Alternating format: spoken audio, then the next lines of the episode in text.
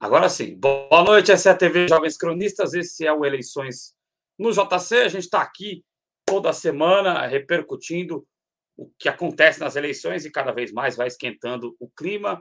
Estou aqui, como sempre, com o Cláudio Porto para a gente falar sobre essas eleições 2022. O programa dessa semana está cheio e a gente vai tentar fazer da melhor forma o programa dinâmico para poder ficar um negócio bacana aqui para você que está assistindo e também para nós que estamos fazendo. Boa noite, Cláudio Porto, mais uma eleições. Boa noite, Adriano. Boa noite ao espectador e à espectadora que nos acompanha. Nós estamos agora a 68 dias das eleições, nesta contagem regressiva. A TV Jovens que já iniciou a sua cobertura eleitoral. Já, então, para a gente ganhar tempo, né? Vamos falar aqui de cara sobre o perfil do eleitorado, ainda que seja uma notícia do início do mês de julho, mas é importante a gente dar aquele serviço, né? Prestar aquele serviço para o nosso público que nos acompanha, até porque a gente imagina, como é de praxe, né, que as campanhas elas se adequarão ao perfil do eleitorado, né, as campanhas eleitorais que só estão começando. Lembrando que estamos também em meio ao período de convenções partidárias, também tema deste programa, né. É, Para ganhar tempo, eu já vou começar então a falar sobre o perfil do eleitorado, Adriano, porque a gente pode até economizar um, um pouquinho de tempo nesse sentido, né, nesse bloco sobre o perfil do eleitorado. É, eu imagino que o nosso público já tenha é, se deparado com as notícias em relação ao eleitorado deste ano, né? São mais de 156 milhões de brasileiros e brasileiras aptos a votarem aí no, no dia 2 de outubro, as eleições gerais. E a gente tem um perfil bem interessante, né? A começar, claro, pela reafirmação de que as mulheres representam o maior contingente deste eleitorado, até o fato de que temos a divisão ali por faixas etárias me parece bem interessante da gente analisar, né? Como há um, um, grupo razoável na faixa de 40, 44 anos, né? E aí eu fico, fico pensando no quê, né? Eu penso que a, as campanhas que vão agora começar a trabalhar as suas peças publicitárias e também, claro, as inserções na televisão, nos rádios, até principalmente aqui nas redes sociais, começa, né, com base nesse perfil do, disponibilizado pelo TSE, começa a trabalhar nessas suas campanhas. Se a gente puder exibir, se você puder exibir aí para a gente, Adriano, eu, eu preparei algumas telas. Tem a primeira tela que é sobre a, a distinção de gênero, né, entre o público masculino e, feminino, porque é aquela divisão clássica, né, do eleitorado. A gente tem aí um percentual de 53% do eleitorado é do gênero feminino, mais de 82 é, Quem tem miopia não consegue enxergar, né? Mas pode, desculpa, Cláudio, vai lá. É, eu, Aqui, eu, sei, eu, tô, eu tô brincando com você, Claudio. Vai lá, desculpe. Certo, certo. Então, mais de 82 milhões de mulheres aí aptas a votarem.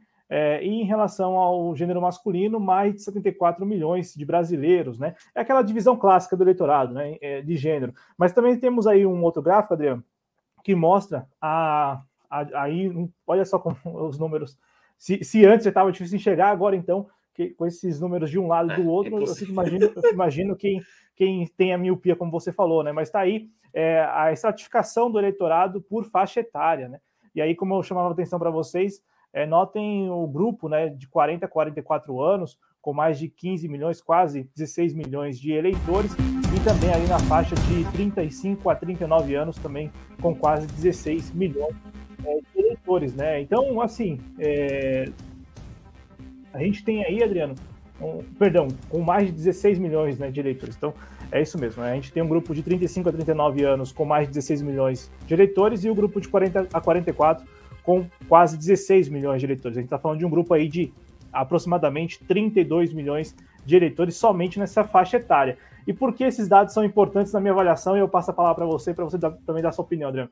Porque a gente está vendo aí que as campanhas, as pré-campanhas, estão usando e abusando das, da, das, das, das, promoções, no caso, né, dessas publicidades nas redes sociais. E a gente sabe que um dos recortes, para além do gênero, é também por faixa etária. Né? É, quando a campanha vai lançar um conteúdo, como por exemplo, é, houve aí a polêmica recente, né, é, com muito destaque pela mídia, da, do lançamento do presidente, da reeleição, né, da candidatura à reeleição do presidente Bolsonaro e as campanhas publicitárias que apareceram para quase todo mundo nas redes sociais, a gente está vendo esse recorte, né, o recorte que é feito primeiro por gênero e na sequência também por faixa etária. E aí, é, quem dá base a, a esses dados, né, quem dá, é, quem oferece esses dados é a base de dados do próprio TSE que disponibiliza esse perfil. Então, é, esses dados são importantes para a gente ter uma ideia de como vão funcionar também a, as estratégias de campanha, né? A partir do dia 16 é, de agosto. Claro que já estão pensando nisso, mas é, as, campanha, as campanhas publicitárias nas redes sociais, na televisão e no rádio só começarão ou só, só, serão permitidas mesmo a partir do dia 16 de agosto, né? Então é só a partir dessa data que a gente vai conseguir ver aí é, como cada campanha é, vai, vai trabalhar esses dados que foram agora divulgados pelo TSE. É, aí é que está uma questão interessante de ser observada. Oficialmente, a campanha só vai começar no dia 16 de agosto, mas se a gente reparar nas redes sociais, é, já teve matéria sobre isso, inclusive, a poluição gerada por Bolsonaro é uma poluição latente. A mim atinge o tempo todo, né?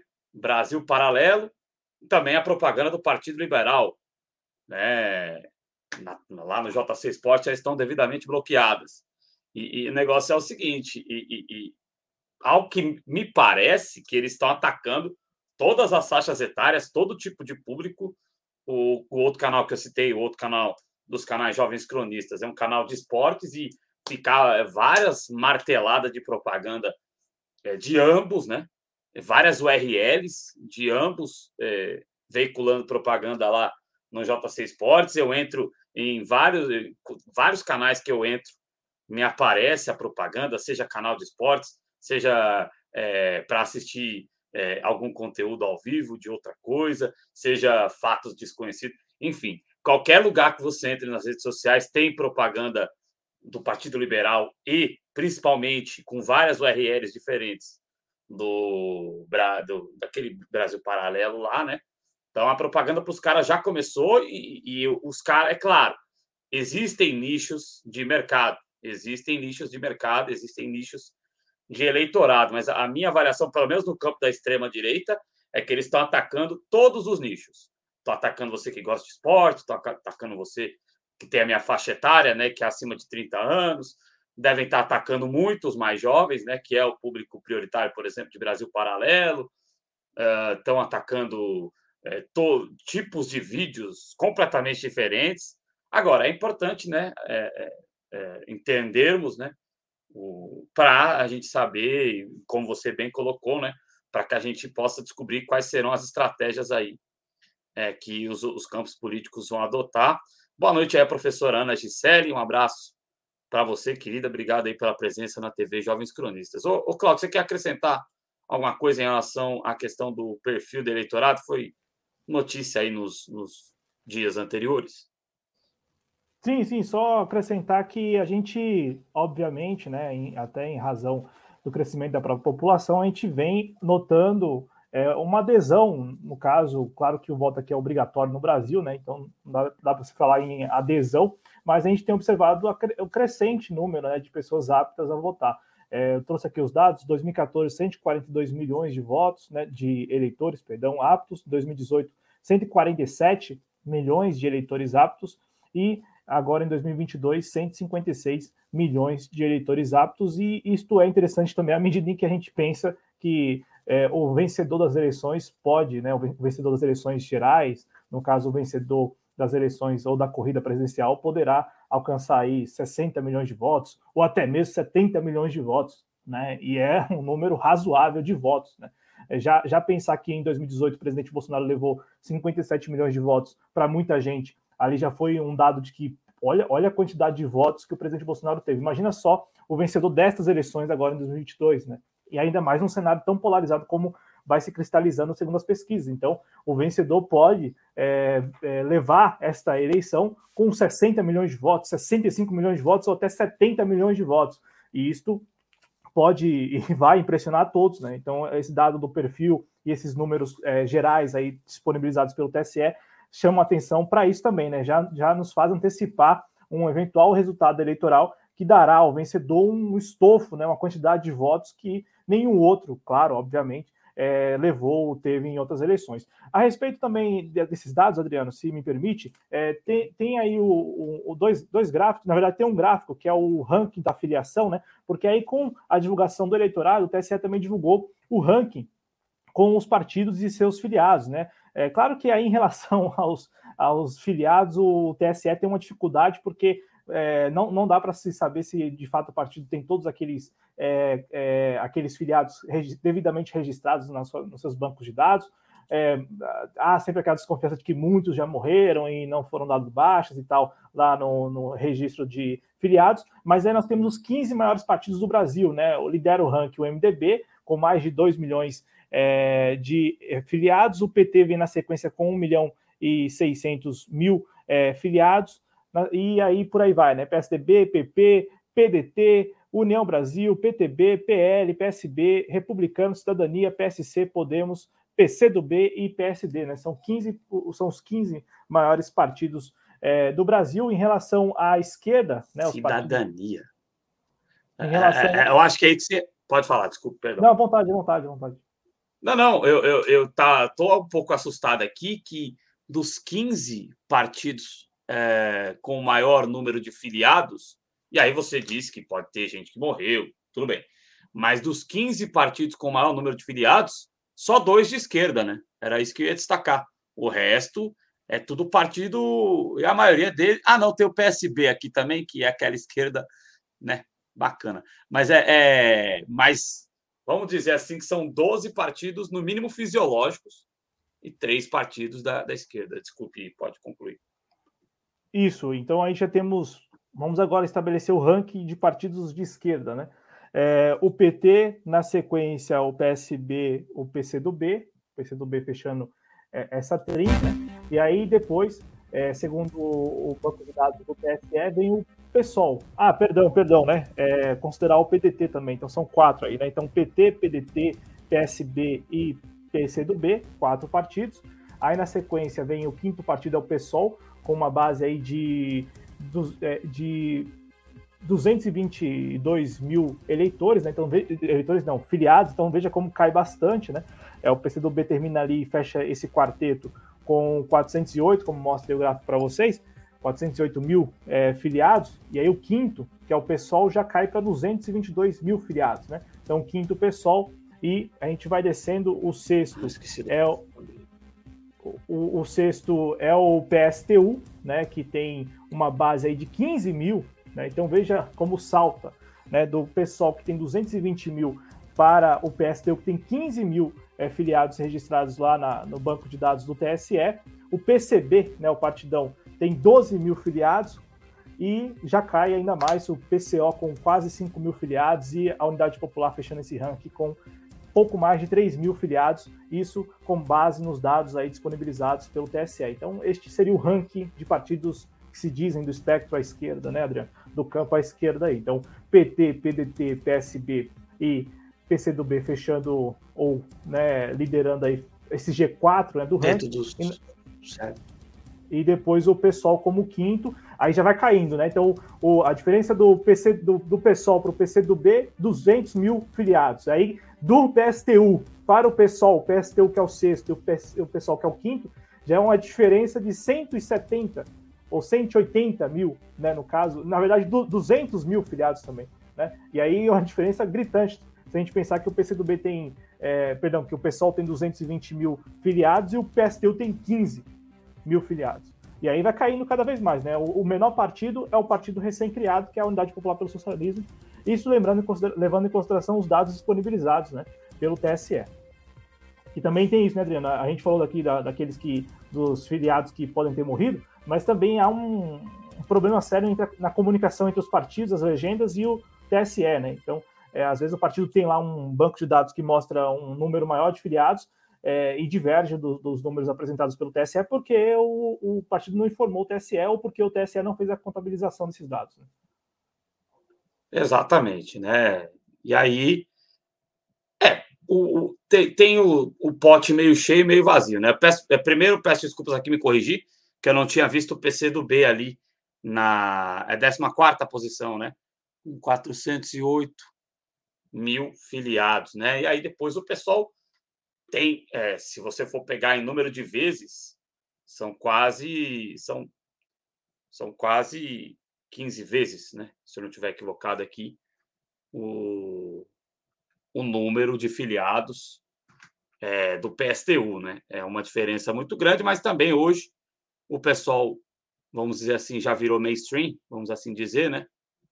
É, e aí talvez esteja nisso a explicação para essa diferença grande do número de filiados, né? Então, tá aí o, o perfil do eleitorado e também né, o, o perfil da filiação partidária, que é interessante de observar nessas eleições. Agora a gente vai para quê, o Cláudio Porto? A gente vai para convenções? Ele deixa as Isso, convenções. Convenções. Vamos então falar das convenções. Nós tivemos na semana passada várias é, convenções do campo político à esquerda. Nós tivemos aqui, inclusive nós tivemos a cobertura em São Paulo, mas acho que é melhor até ir na ordem, né? Primeira candidatura à presidência da República oficializada foi a candidatura de Ciro Gomes, teve a sua é, candidatura oficializada no último dia 20, né, o Cláudio Porto, é, na convenção Isso. do PDT em Brasília. Quiser, pode passar, é, fica à vontade. Isso, foi uma convenção lá na sede, federa... na sede nacional do PDT. O Ciro Gomes que vai aí, né, pela quarta vez, tentar é, chegar ao Palácio do Planalto ele que é, resiste, ele, a candidatura, o partido também resiste com a candidatura dele à presidência da República, porque até este momento é, é não conseguiu fechar nenhuma aliança com nenhuma sigla, com nenhum partido. Inclusive, há uma discussão ainda remota né, em relação à posição de vice. É, ele, ele e o Carlos Lupe é, anteciparam que a ideia de lançar o Ciro Gomes no dia 5, no, logo no dia 5. Ah, eu confundi é, no, dia, no dia 20, né? No dia 20 de julho, 5 é 5 de agosto, né? Que é quando termina o período. 20 de agosto, 20 de julho, perdão, agora confundindo tudo, agora é mês e dia. Mas vamos lá, é, a, a, o Carlos Lupe e o Ciro Gomes anteciparam que a ideia de lançá-lo à presidência da República, oficializar sua candidatura no dia 20 de julho, é, se devia a um, uma sinalização ao campo político de que o PDT vai sim ter um candidato à presidência da República. Então, é, a ideia é, era exatamente é, acabar com, com essa pressão que é, existiu sim ao longo da pré-campanha do Ciro Gomes. Né? Houve uma pressão de outros partidos para que o Ciro Gomes retirasse sua candidatura e é, o PDT e o próprio Ciro Gomes resisti, resistindo. E também é, a ideia de realizar a, a, a oficialização logo no primeiro dia do período de convenções também é, se devia a, a, uma tentativa né, da parte do, do, PDT de ter todo esse período aí de 10 dias, né, até dia 5 de agosto, para, para buscar um vice em outro partido, um, um vice ou uma vice, principalmente. Né? Inclusive, há uma preocupação do PDT em relação a isso, né, em, em ter um, uma vice-mulher.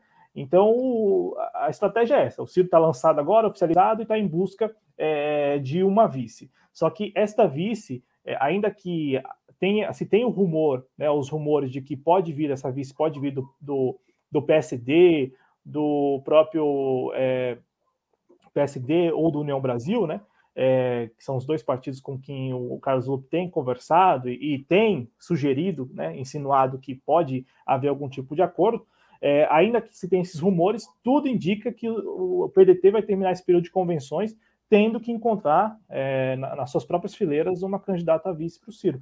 Porque a Marina Silva, que foi cotada, ela é pré-candidata a deputada federal aqui em São Paulo. Esteve com a Haddad segunda-feira, é, segunda-feira ontem, né? Segunda-feira ontem, num seminário que o Haddad tem realizado toda semana aqui em São Paulo, e, e ela parece muito entusiasmada com essa ideia de ser, de ser, deputada federal, de ser candidata a deputada federal exatamente para reforçar a bancada do, do da rede é, na, na, Câmara, né, a rede que tem apenas dois deputados, é, elegeu só uma em 2018 e agora conta com dois deputados, e a rede precisa, né, precisa sim, nessas eleições, é, alcançar a cláusula de barreira, né, ultrapassar a cláusula de barreiras, lembrando que este ano os partidos precisam eleger pelo menos 11 deputados ou deputadas em nove estados diferentes, né, para poder é, ter acesso à cota do fundo partidário. Senão, vão ficar novamente sem cota do fundo partidário. A rede já vem, né, desde 2018, a rede tem a cota do fundo, do fundo partidário porque conseguiu eleger o senador Randolph Rodrigues, né? É, então contou com, com Randolph. Até por isso, Adriano, é, se me permite falar isso aqui,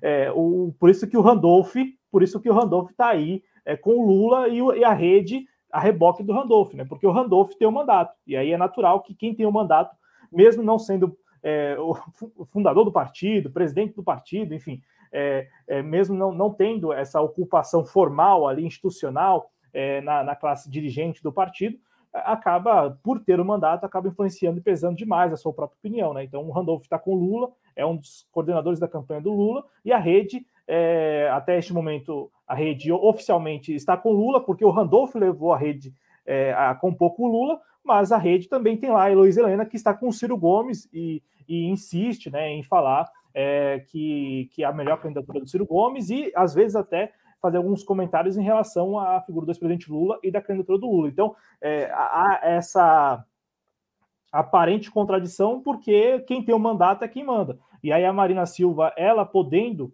se eleger deputada federal, né, é, ela conseguirá retomar, digamos assim, a rede ou, ou as rédeas da rede, eu fazendo aqui esse trocadilho barato, as rédeas da rede, porque ah, ela, terando, ela, ter, ter, ela tendo o mandato, ela poderá é, rivalizar com, com, alguma força em relação ao Randolph, que é senador e que não precisa é, se lançar nessas, nessas eleições, porque o mandato dele só termina em 2026. Exatamente, né? Só um, uma coisa rápida que não, não acontece só com Ciro Gomes. Talvez ele use a Juliana Brizola de vice, algo assim. Mas assim, eu acho. E aconteceu aqui em São Paulo também, não é cornetando Ciro Gomes, não. Mas acho muito estranho você chegar. É legal mas é estranho você chegar numa convenção para oficializar a cabeça da chapa sem o vice. Eu acho muito estranho e muito bagunçado ter todo esse tempo aí de conjuntura a galera tinha para formalizar o vice, chega na convenção e não anuncia o vice. Eu, sinceramente, ou a vice no caso, eu sinceramente, eu, Adriano, acho muito estranho. É, no dia seguinte, nós tivemos a oficialização da candidatura do presidente Luiz Inácio Lula da Silva também foi lá em Brasília, não é isso, Cláudio? Não, a do, do, Lula foi aqui em São Paulo, mas foi um, um, um encontro é, da executiva do PT, bem protocolar, inclusive não, não, pelo, pelo que eu li, é, nós iríamos, né? Nós iríamos e tal. Só que como Lula é, viajou para Pernambuco e cumpriu a agenda lá em Pernambuco, né? É, o evento que oficializou a candidatura dele à presidência da República foi um evento protocolar. Né? Então, é, houve a oficialização e ponto final, tanto do PT como na sequência é, da, da, federação, né? da Federação Brasil da Esperança, que é a federação composta por PT, PCdoB e PV. Então, foi um evento protocolar aqui em São Paulo, em um hotel, na manhã de quinta-feira, porque o Lula estava lá em Pernambuco, né, Adriano? E, e, assim, o Lula já tem o seu vice, né? Que é o camarada, o companheiro Geraldo Alckmin, né? É, e o, o, o, Lula foi Alguém tem vice, pelo menos. É, o, o, o Lula, o Lula, o Lula, o Lula, o Léo Pérez também a gente vai falar, também já tem uma vice. É, o, o, o, Ciro, o Ciro, assim como os outros candidatos, a gente foi cobrir no sábado um lançamento também, uma oficialização de chapa, de chapa sem a vice ou sem o vice, né? que foi a do, do, Fernando Haddad ao governo de São Paulo. Então, assim, se tornou uma realidade, Adriano, nessas eleições, isto porque todos estão ainda articulando nos bastidores, né? É, há aí, como eu disse, esses rumores, ainda que muito é, distantes do, do, da parte do, do, Ciro Gomes do PDT em relação à União Brasil e o PSD. E por que eu falo isso? Porque a gente não vê nenhuma sinalização da, da outra parte, né? A gente vê o PDT e o Ciro Gomes falando do União Brasil e do PSD, mas não, não tem ninguém do PSD ou do União Brasil é, indo nessa direção, né, na direção de que po poderão compor com o Ciro Gomes.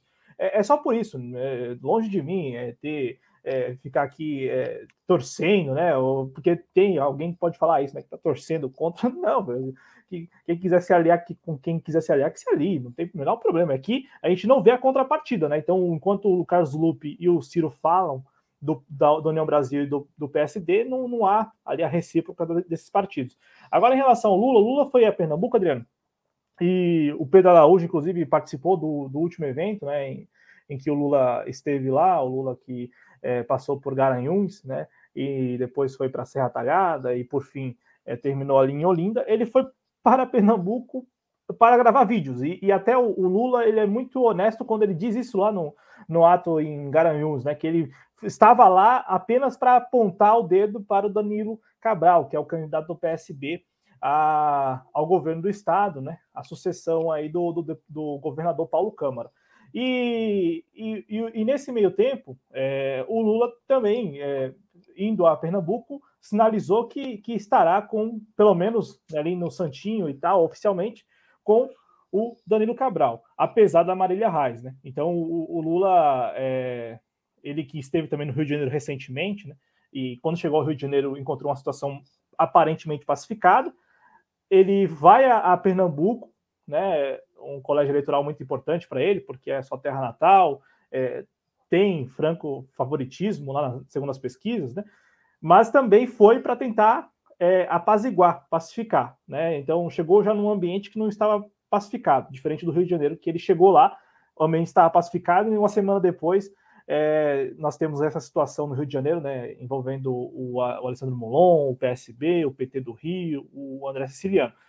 Em Pernambuco, ele já chega num ambiente é, muito conturbado, né? Tanto é que o, o, companheiro Pedro Araújo conseguiu relatar em um dos vídeos que ele publicou lá no Twitter, né, da, da nossa cobertura ao ato lá no Classic Hall em Olinda, que chegou em Olinda, a, as pessoas não conseguiram segurar. Então, muitos que estavam ali, muitos dos presentes, vaiaram o candidato Danilo Cabral e gritaram várias vezes né, o nome da Marília Reis. Então, assim, estou é, trazendo esses dados porque o, o, Lula foi para um ambiente conturbado e aparentemente é, não conseguiu pacificar, né, a princípio. E, lá no Rio de Janeiro ele foi num ambiente pacificado e com uma semana o ambiente lá no Rio de Janeiro é por hora, claro, até o término das convenções, é um ambiente ainda muito incerto, né? Ainda que Lula tenha sinalizado que vai com Marcelo Freixo até o final é, e, e, que o André Siciliano dispute com o Alessandro Molon a única vaga do Estado ao Senado. E lá em Pernambuco, o Lula já falou que, que está com o Danilo Cabral, mas não impede, por exemplo, que a Marília Reis use a sua, a sua imagem, né? vincule a imagem dela à do Lula. Tanto é que a Marília Reis está convocando a militância à, à convenção é, do Solidariedade, né, que é o partido dela agora, é, e também o lançamento, a oficialização da candidatura dela ao governo de Pernambuco no próximo domingo, com a imagem do Lula junto. Então, é, é isso. O Lula, o Lula vai lá, aponta o dedo para o Danilo Cabral, mas não impede, pelo menos até onde eu pude acompanhar, não, não há nenhum impedimento em relação a Marília Reis usar a imagem do Lula, por exemplo, na, na, no seu material gráfico, né, no seu material publicitário para essas eleições estaduais lá. É um cenário bem conturbado em Pernambuco e também no estado do Rio de Janeiro, em meio à oficialização da candidatura presidencial de Luiz Inácio Lula da Silva, ex-presidente da República e candidato à reeleição, né? Bom, aí nós tivemos aqui também a oficialização da candidatura do André Janones, né? É, a gente tinha até aquela dúvida se ele seria candidato ou não, mas foi oficializado pelo Avante, né? 38 anos só de idade. Estou quase alcançando ele.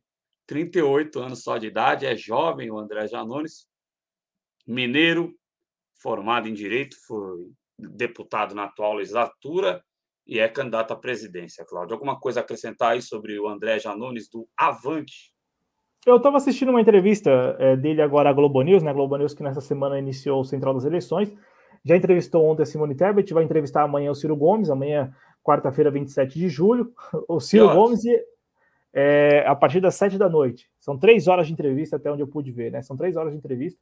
Eles Nossa. ficam das 7 da noite até 9, meia, 10 horas, né? Até agora, o Jornal das 10. E, e, o André, de novo, eu vou falar do Ciro, né? Daqui a pouco eu vou falar que eu tô pedindo voto pro Ciro aí. Mas o, o Ciro, o Ciro é acima Jovens ciristas, vamos chamar É, os jovens ciristas, né? É, mas o Ciro, e a, o Ciro e a Sina da quarta-feira, né? Porque em 2018 ele também participou de uma entrevista no Central das Eleições numa quarta-feira. Ele ia, ele ia participar numa sexta-feira, aí o Geraldo Alckmin quis é, antecipar, quis no caso adiar né, a, a, a, dele, o Geraldo Alckmin iria ser entrevistado na quarta, e aí o Geraldo Alckmin é entrevistado na sexta e o Ciro Gomes na quarta. Por que eu estou lembrando tudo isso? Porque foi uma quarta-feira marcante para mim. Foi a quarta-feira em que a Marília Reis foi né, é, preterida pelo PT lá no, na candidatura dela ao governo do estado de Pernambuco. Eu escrevi um texto rapidamente para o JC, está é, tá lá publicado e tal, assim, tentando entender o que estava tá acontecendo, acontecendo. Né? E o Ciro Gomes, naquela, naquela quarta-feira, ele espinafrou, né? ele chegou lá no central das eleições e soltou o verbo, já não se contia mais, e foi para cima do PT, foi para cima do Lula, foi, enfim, porque ele ficou muito pé da vida com, não com o fato da Maria Reis ter sido rifada, ele ficou muito pé da vida porque com a Marília Reis sendo rifada, preterida, o PSB iria garantir a neutralidade nas eleições presidenciais de 2018, né? Porque o PDT o PDT não, o PSB foi neutro no primeiro turno, tá, gente? Ele não foi nem Bolsonaro nem Lula, nem Haddad, né? É, ficou neutro, né? O PSB do Carlos Siqueira, já era o Carlos Siqueira, né? E ele se manteve neutro, tendo do outro lado o, no caso, o Jair Bolsonaro. Claro que o PSB não iria compor com o Jair Bolsonaro, mas na sua base de candidatos, principalmente a deputado federal, aqui em São Paulo, que, né, Adriano, a gente que o diga, tinha muita gente, né? Tinha muitos deputados e deputadas, candidatos e candidatas que não escondiam estarem com Bolsonaro, né? Inclusive é, com, é, com o Santinho, né? Enfim. Inclusive então, tá tem aí, deputado acusado de violência. Não sei se não deve estar mais lá no PSB, mas acusado de violência aqui em São Paulo, fazia Santinho junto com o Bolsonaro, né? Enfim, exatamente, né? Exatamente. E, e isso aconteceu de novo, né? Com a anuência do Carlos Siqueira, que é o, hoje ainda presidente do PSB. Então, assim, é, é aquilo, né? aqui na TV Jovens Cronistas, até pela nossa dependência, a gente, sempre que vai, vai, tratar de algum assunto, a gente trata com uma certa distância e tal, né? Sem, é, sem fazer coro aí a narrativas prontas. Porque eu fico pensando o cara que em 2018, por exemplo, estava no YouTube, e, e, e, estava assim denunciando o fascismo, né? Que, que, o Brasil estava à beira do fascismo e tal. E aí ele nota que o PSB é, anuncia que será neutro na disputa, e aí ele apoia isso porque é, o, com isso o PSB não estaria com Ciro e tal. Aí chega quatro anos depois, está o PSB e o PT juntos, e o Carlos Siqueira de novo falando que nós estamos, é, nós temos que combater o fascismo e tal. É, é, é, e, são as mesmas figuras, né? Porque é o mesmo Carlos Siqueira, o mesmo Carlos Siqueira de 2018 é o mesmo Carlos Siqueira de 2022, ué. é o mesmo sujeito.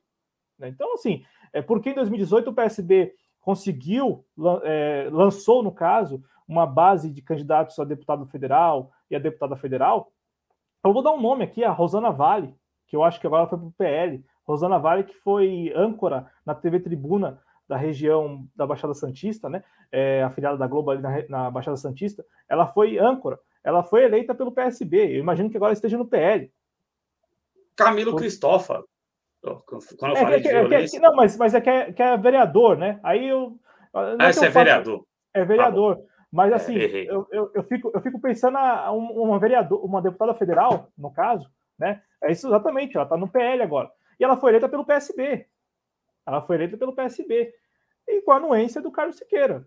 Ué, e ela é uma pessoa que, ela, desde que foi eleita, na verdade, durante as eleições, ela não escondia ser simpática a Jair Bolsonaro. Lembrando que o PSB em 2018 é, anunciou a neutralidade, a neutralidade em relação a todos os candidatos, inclusive o Bolsonaro. Né? Então, é, é, é sabe, é, mas enfim, ficou no passado, né? Vamos falar do, do, companheiro Alckmin, que é o que é o mais importante mesmo, né? Não adianta ficar olhando muito para o retrovisor, né? O negócio é olhar para frente.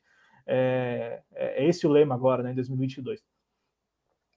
É, companheiro, companheiro Alckmin é dose para leão. Bom, André Janones foi oficializada a candidatura dele. Nós não falamos nada dele, mas foi candidato, tô brincando. E o próximo que foi oficializado, eu tenho que falar muito de André Janones também, né? Vamos convir, é, dar licença, né?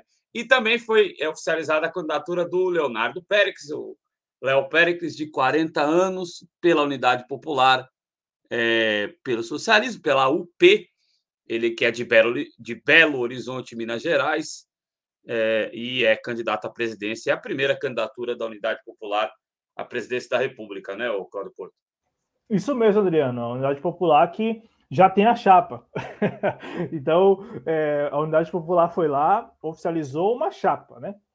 Que é, é tem na, na, sua cabeça o Leonardo Péricles, né? E é, a vice, é uma mulher, é uma jovem mulher, inclusive, é a Samara Martins. Ela tem 35 anos, também é de Belo Horizonte, é dentista e trabalhadora do SUS. Ela é moradora da periferia de Natal, olha só, hein? Ela é natural de Belo Horizonte, mas vive lá em Natal, no Rio Grande do Norte. Inclusive, foi lá é, que ocorreu a convenção do, do, do, da Unidade Popular pelo Socialismo, no dia 24, né, domingo é, 24 a Unidade Popular realizou a convenção lá no Rio Grande do Norte, em Natal. Imagino que já, né, pensando na sua vice, a Samara Martins. Então tá aí a chapa formalizada, oficializada, né? Leonardo Péricles para presidente e Samara Martins para a vice, abre aspas, antirracismo, anticapitalismo e antifascismo, fecha aspas, é este o lema da candidatura oficializada da Unidade Popular à presidência da República. Boa sorte aí no pleito ao Leonardo Pérez, candidato pela Unidade Popular. TV Jovens Cronistas aberta aí para ouvir os candidatos, as candidaturas do campo político da esquerda. O Cláudio Porta, a gente também te, é, é, teve cobertura aqui, a gente fez no sábado, né? E vai fazer nos próximos próximo final de semana, no domingo, a gente tem, tem cobertura de rede social no sábado. Alguma coisa a destacar sobre a cobertura do último sábado aqui, que nós fizemos na Assembleia Legislativa de São Paulo, a oficialização da chapa paulista do Partido dos Trabalhadores, teve a presença do Geraldo Alckmin, teve a presença do Márcio França. É... Alguma coisa a destacar na, na, na, cobertura que a TV Jovens Cronistas fez? Olha, Adriano, é, nós fizemos uma cobertura ao vivo, entrevistando né, várias pessoas que estavam presentes, e na sequência, né, ao término da, da transmissão, a gente conseguiu conversar com algumas figuras importantes aí do, do PT, principalmente, né, aqui de São Paulo.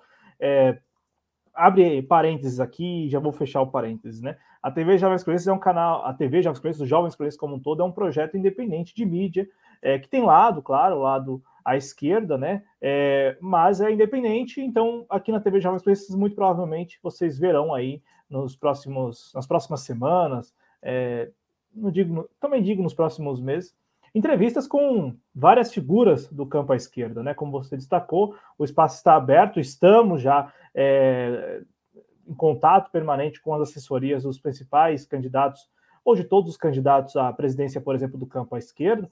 Claro que é, não contem que o ex-presidente Lula virá aqui, não contem. O Ciro Gomes até pode vir, mas o, o ex-presidente Lula com certeza não virá. Seria bacana. É, o... Mas contem, por exemplo, com a Vera Lúcia, com a, com a candidatura também do Leonardo Pérez, com a candidatura da Sofia Manzano, que iremos cobrir para o Twitter no próximo sábado aqui em São Paulo, a Convenção Nacional. Então, assim, é, esperem da gente aqui do Jovens Cronistas uma cobertura independente à esquerda, né?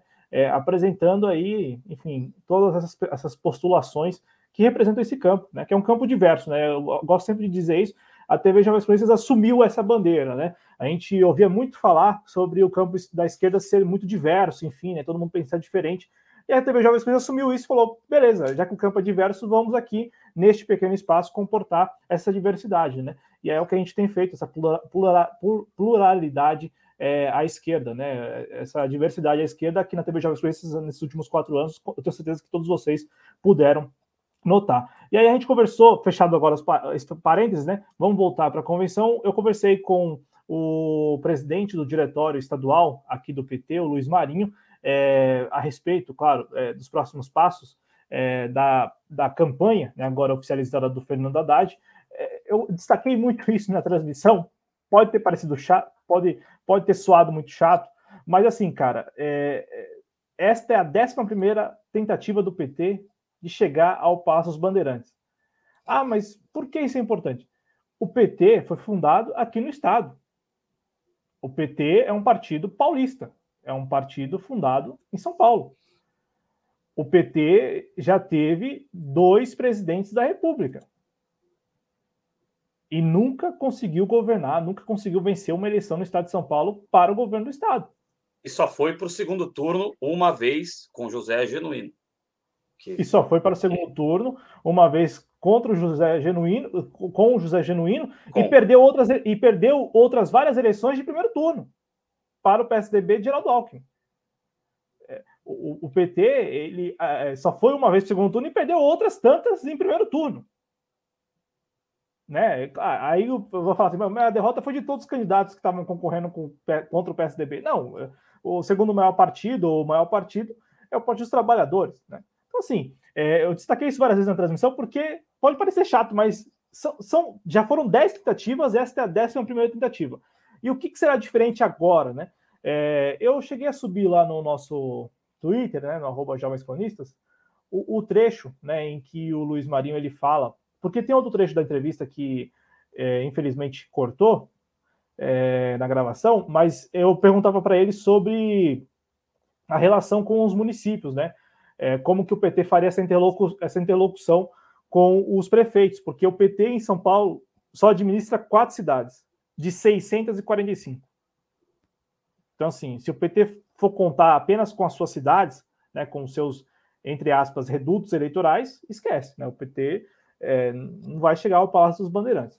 Então, o PT precisa ampliar, né? O Partido dos Trabalhadores precisa ampliar essa, essas interlocuções com prefeitos que não necessariamente são, assim, prefeitos que sequer são do campo à esquerda. Né? Muitos prefeitos do PSD e do PSDB, que são os dois maiores partidos do Estado, né? Que com, com prefeituras no Estado. E aí esse trecho, infelizmente, acabou sendo cortado, mas eu tenho aqui a, o, o, trecho, a gente pode exibir, inclusive, né? Eu vou até, se, se, se der, eu vou até reproduzir aqui no Twitter, né? Que aí a, a pessoa já dá uma olhada, já, já segue. É, inclusive, eu é, dei lá até. Re... Vai lá. À vontade, à vontade, desculpa.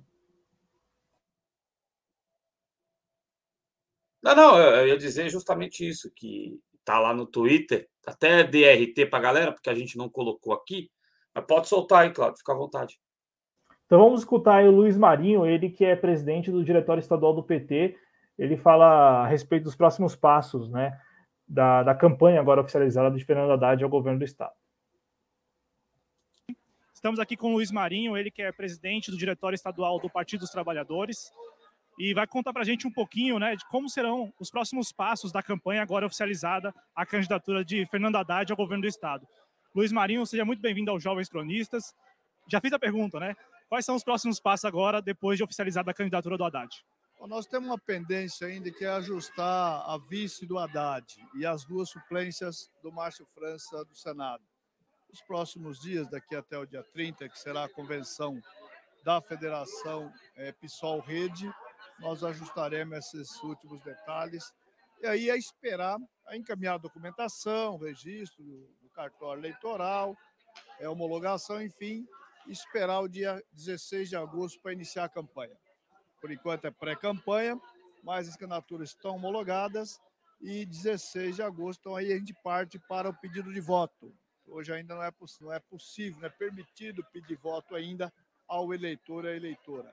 Nós vamos continuar percorrendo o estado de São Paulo e agora, né, Haddad com Alckmin, com Márcio França, trabalhando uma campanha conjunta uh, da presidência, liderada pelo presidente Lula, governador Haddad, Márcio França, senador, e da nossa chapa proporcional, deputados federais, estaduais, é fundamental a gente cuidar bem para oferecer um grande respaldo ao Lula e ao Haddad.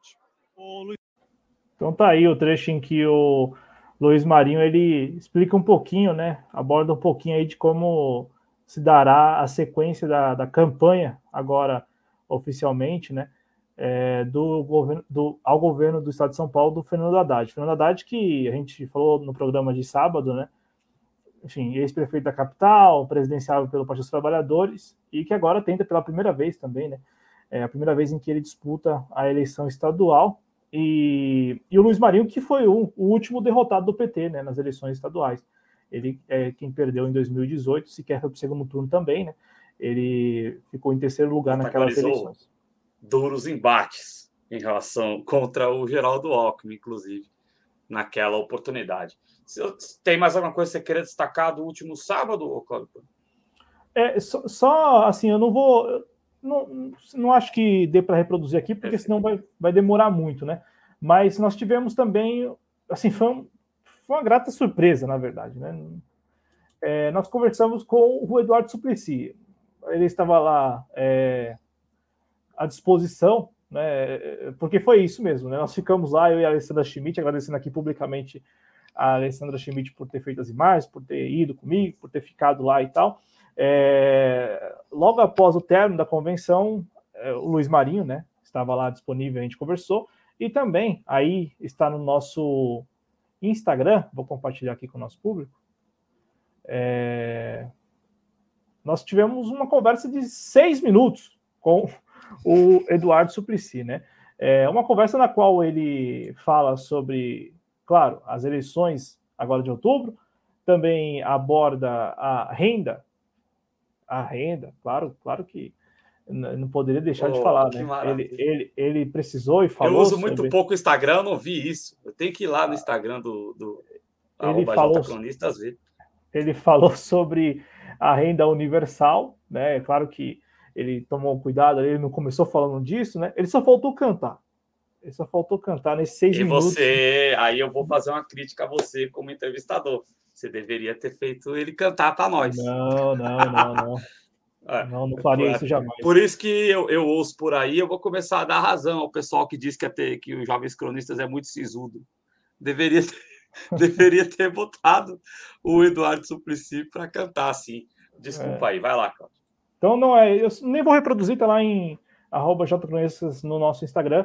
Quem quiser e puder assistir, vale a pena. Foi uma conversa assim de seis minutos em que ele fala sobre renda, a renda universal, e claro, fala também dessa missão, né?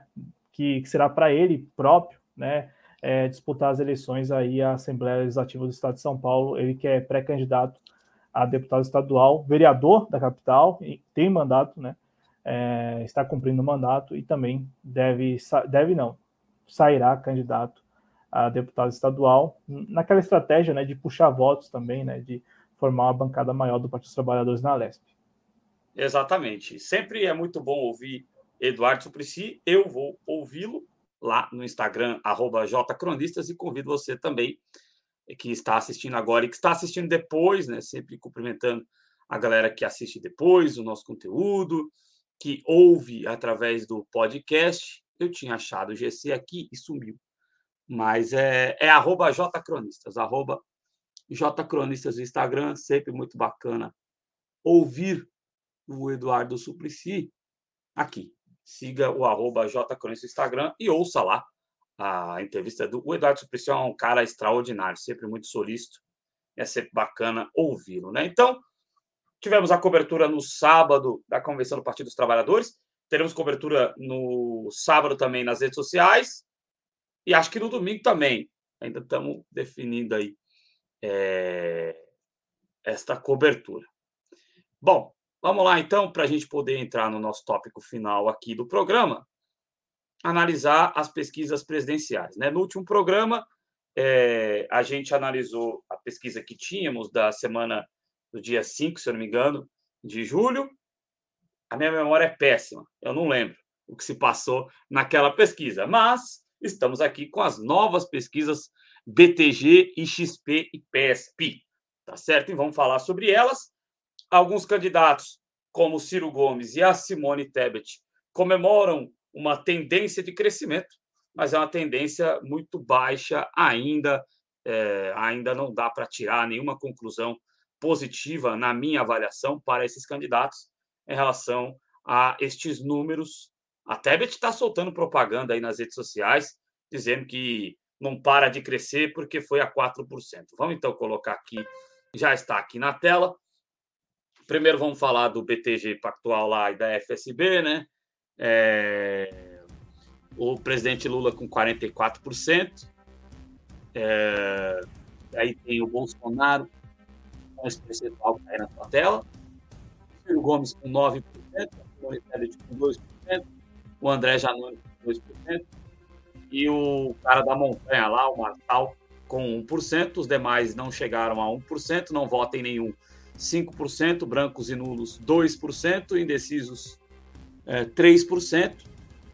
A pesquisa com duas mil entrevistas, eu não sei se presenciais ou por telefone, entre os dias 22 e 24 de julho, a margem de erro de 2 percentuais para mais ou para menos, e o registro aí no TSE dessa pesquisa BTG Pacto, BTG FSB. O que, que você destaca aí dessa pesquisa, Cláudio Porto?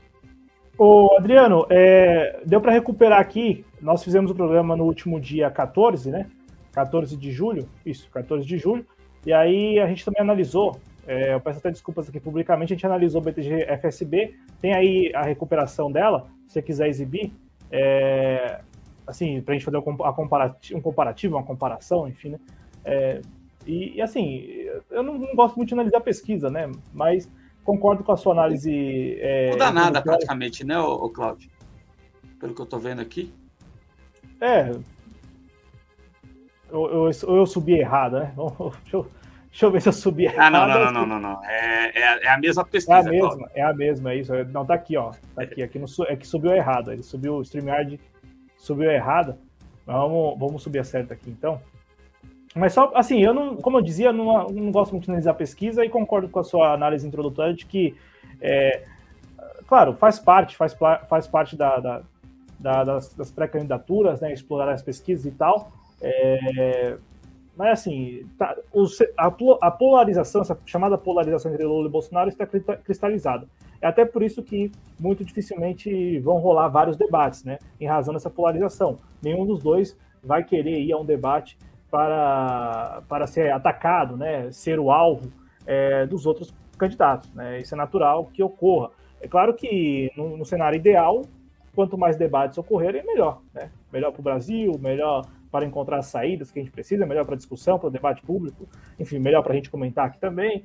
Mas, na prática, a gente sabe que os candidatos que estão liderando as pesquisas dificilmente irão a debates porque é, sabem que serão alvos. Né? Então, é, e, e, aí fica isso, né? Se o Lula for, o Bolsonaro vai, se o Bolsonaro for, o Lula vai. Né? Como o próprio presidente Bolsonaro disse no evento dele lá no Rio de Janeiro, ele falou que é, se, terá a oportunidade de debater com o Lula se o mesmo for. Né? Então, assim, fica um jogando para o outro para que não haja.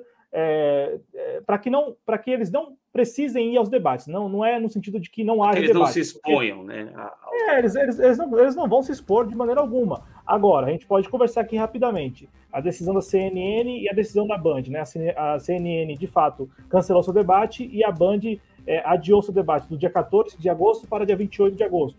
Se a gente pensar bem, a, a CNN tomou a decisão porque avaliou que não faz sentido lançar mão de uma estrutura para não receber os dois principais candidatos, ainda mais havendo essas diferenças, essa diferença que as pesquisas têm notado. E é, em relação a Bandeirantes, para manter a tradição, foi adiado o dia exatamente à espera da resposta do Lula ou do Bolsonaro. E nesse meio tempo, as emissoras acabarão é, chegando a um, um, acordo entre elas, não todas, eu imagino, mas a, a, algumas delas, para a realização de debates em público, né? Como aconteceu nas outras eleições, por exemplo, quando a gente tinha lá os debates da TV Aparecida é, com a CNBB, por exemplo, ou é, também os debates da a Rede Globo TV. É que não faz pool com ninguém, né? É, poderia se fazer um pool aí das outras emissoras em relação ao antigo grupo Simba, no caso, né? Mas o da Globo eu duvido que ela deixe fazer pool com ela. O pool dela é com ela mesma, o pool dela deve ser com a Globo News no máximo. É, como já ocorreu em outras eleições, né? Sim. É isso aí. Então, é, é, então só para falar rapidinho sobre, o presidente Lula teria tido uma oscilação de 3% para cima em relação à pesquisa feita entre 8 e 10 de julho, e o Bolsonaro de 1% para baixo, o Ciro Gomes, uma oscilação de 4 para cima, e a Simone Tebet não é nesta pesquisa é, que ela tem. Ah, não. Aí ela teria oscilado para baixo, é isso? Que tem uma pesquisa que comemora que a Simone teria subido para 4, mas nessa ela está com, com 2% só. Então, nessa ela não subiu, pelo contrário. Então, aí o BTG FSB. Agora a gente vai para XP e PESP. XP e PESP. XP Investimentos, né? Um banco de investimentos. Os caras são liberalzão. É... O presidente Lula tem 44% nesse levantamento. O Bolsonaro, 35%. O Ciro, também aparece com 9%. A pesquisa que foi comemorada pela Simone Tebet é essa da XP-PESP, com 4% dos votos. O André Janones aparece com 2%. O Marçal com 1%. O da Montanha. O Felipe Dávila do Novo com 1%. Os demais não atingiram 1%. É, Branco Nulo não irá votar 4%. Não sabe não quis opinar 2%. Uh, duas mil entrevistas também também não sabemos o método, entre 20 e 22 de julho, com 2% de margem de erro, assim como o anterior. Portanto, está aí ah, o levantamento XP e PESP. Alguma coisa a acrescentar aí sobre estes dois levantamentos que a gente trouxe para a galera que acompanha a TV Jovens Cronistas essa semana, o Claudio Porto? O, Adriano, é, só para o público ter essa informação, né? As únicas pesquisas que são é, entrevistas face a face são a do Datafolha, que será divulgada, a mais recente será divulgada depois de amanhã, é, quinta-feira, 28 de julho, e também a pesquisa da Genial Quest, né, que é a parceria da, da investidora Genial com o Instituto Quest. De resto, todas as outras pesquisas são feitas por telefone, né? Todas as outras. Agora, em relação ao que você trouxe da Tebet, ela comemora esta pesquisa, esse levantamento XP e PESP, porque a última pesquisa XP e PESP foi, que foi divulgada é, havia sido é, repercutida em maio, né? É, porque houve lá né, aquela decisão controversa, enfim, de não se divulgar o resultado e tal, é, que muita gente falou que era, tinha sido uma decisão, uma intervenção de investidores bolsonaristas e tal, né? É, que na prática o, o cientista político que é que é o Antônio Lavareda, é isso? Antônio Lavareda, eu acho. Ah, o Lavareda lá, que sempre estava lá na Band. É, ele, ele que é o. É ele mesmo. Ele é quem coordena né, a, a, o IPESP. Né, ele que é quem coordena o Instituto IPESP. E ele disse que não, que a XP não, não divulgou, porque ela também não precisava divulgar. Ela não precisa divulgar. Né? O contrato, ela pode assimilar as informações internamente e ponto final, né? trabalhar com Não faz muito sentido, mas não precisa divulgar mesmo, não. É, não, sentido não, não faz, né? É, se mobilizar é uma estrutura para fazer uma pesquisa e não divulgar, não sei se faz muito sentido. É, é, mas é como ele disse, né? Contratou, eu entrego a pesquisa para o cara. Se ele quiser divulgar, aí fica a cargo dele, né? É, que é a informação que eu estou passando. Então, assim, em maio, a Simone Tebet tinha 1%, e aí agora ela vai a 4%. Então, ela comemora aí, é, essa oscilação, né? É, mas enfim, como eu disse, essas pesquisas só mostram que está cristalizada a tal da polarização entre Lula e Bolsonaro. É, somente se acontecer algo que está fora do radar, como por exemplo o indeferimento de, re, de, de registro de candidatura, ou desistência mesmo, né, é, de um dos, dos dois, aí o cenário mudará. De resto, iremos para 2 de outubro com esse cenário, bem provável, claro. É, ah, mas o presidente Bolsonaro pode encostar no Lula. É, é bem difícil, que isso, é bem provável que isso ocorra, porque é, o, o ex-presidente Lula ele tem 10% aí, a, a, todas as pesquisas mostram que ele tem pelo menos 10% a mais de votos do que o presidente Bolsonaro, e esses 10% eu acho que se deve muito ao voto é, contra o Bolsonaro e não o voto no Lula, né?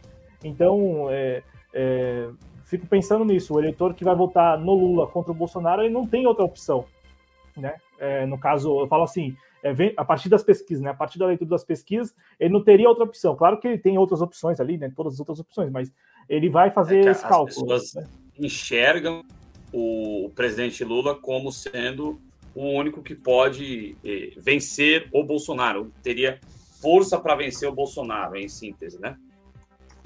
É, porque eu, eu, eu acredito esses 10% que o Lula tem a mais. Vamos lá, né? O, o, PT sempre parte de uma base de 20%, 25% né, das intenções de voto em qualquer pesquisa. O Haddad, por exemplo, ele, ele é lançado candidato à presidência da República pelo PT em 2018 e ele já parte desse patamar, 18, 19, 20, né? É, porque é, é, aquele eleitorado fiel ao Partido dos Trabalhadores, né? Ao PT.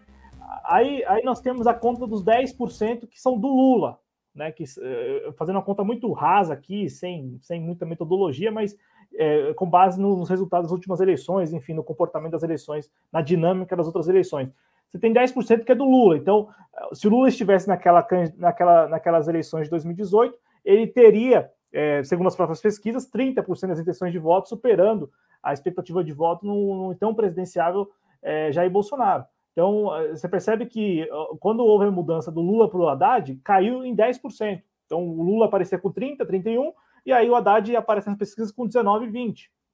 Então, é, fazendo aquela leitura assim muito muito rasteira, muito é, muito simples. O, o Lula, é, os 10% que, que deixaram né, de constar nas intenções de voto, podemos acreditar isso ao Lula, né, na conta do Lula, colocar na conta do Lula. O Lula aparece nessas, nessas pesquisas com 40% das intenções de voto. Então vamos lá. 20% do PT, 10% dele e esses 10 a mais. Esses 10 a mais são daqueles eleitores que, neste momento, estão optando pelo tal voto útil, né? É, contra o presidente Bolsonaro. Então, é, é como o Adriano acabou de falar. O eleitor, Opa! Não, não, tô brincando tal qual a Anitta, né? A Anitta não é, ela é até antipetista, mas ela vai, sob voto útil, votar e fazer campanha nas redes sociais para o presidente Lula. É, não, e, e, assim, né, explorando também desse momento, né, como, como todas essas figuras, ou essas personalidades vão explorar mesmo, né, É, e, e, a militância, enfim, né? A militância. A militância é Emociona-se demais. É, Dá até raiva. Né? Mas não é de hoje, né? Então, assim, a, a Anitta é só a cereja do bolo, né? Porque os últimos quatro anos do, da, da, da, dessa militância à esquerda nas redes sociais foram os piores, assim, os, os piores anos da, é, de comportamento de militância mesmo, né? E olha que eu nem sou militante, só observando de fora você fica, você fica desesperado, você fala assim, não, eu não quero conviver desse, dessa maneira, não quero conviver nesse ambiente, porque é, é, é um, é um sentimento, é, é, como você disse, né? Essa paixão, assim, gratuita, é, a crítica, enfim. Mas aí, só para não terminar, só, só para não deixar nenhuma ponta solta. É, eleições de heróis e tal é, o, o, Lula teria esses 40% por isso, né? Nessa composição aí, 20 do PT, 10 dele, 10 dele, da figura dele e tal, e mais 10 é, que ele conseguiu conquistar nessa pré-campanha em razão desse voto, desse voto útil. Então, de novo, né? Para mudar esse cenário, só se o TSE indeferir o registro da candidatura do Bolsonaro, por exemplo, né? Comprar essa briga, comprar essa briga entre aspas, né? Porque a gente fica sempre com muito pé atrás em relação a essas aparentes desavenças entre eles e tal. Ou, por exemplo, o presidente Bolsonaro né, desistir da, da, candidatura dele, né, e tal. Enfim, só se, só se isso acontecer, porque de resto, esse cenário dos dois aí disputando pau a pau, né, digamos assim, as eleições, está é, tá muito cristalizado já, né? É, é, bem difícil que, que isso se altere aí a menos de, como a gente falou, né, a 68 dias das eleições. É pouco, há, há pouco tempo para é, essa, essa, essa mudança de cenário, que será uma mudança muito drástica. E aí, se a gente coloca na conta que não haverá tantos debates, então não haverá tantos confrontos diretos entre eles, Lula, Bolsonaro, Ciro, Te Tebet, enfim, Janones e tal, é, se a gente colocar isso na conta, aí esse cenário que está cristali aparentemente cristalizado agora vai se cristalizar, porque aí não haverá nada de diferente mesmo né, do que nós já estamos vendo, a não ser a campanha eleitoral, mas a campanha eleitoral se resume a programas eleitorais na televisão e no rádio, e, claro, como a gente já, já destacou no início do programa,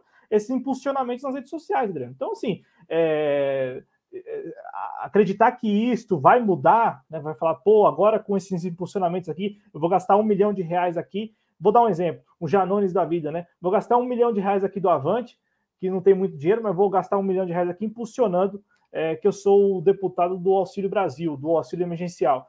É, acreditar que isto vai render a ele, vai, ser, vai, vai render a ele votos, é muito, é assim, é muito temerário. Então, é, de novo, só se acontecer essas três variáveis aí, né? Deferimento de registro de candidatura, desistência, ou, como eu, como eu coloquei, é, confrontos diretos. Né? Então, se, se rolarem debates, se, se eles tiverem que, se eles fossem obrigados, como eles não são, mas se eles fossem obrigados aí a debates e, e se confrontarem, aí sim poderia haver essa mudança de cenário. Mas como a princípio, é, não, não há essa expectativa, né? Não vai rolar muitos debates.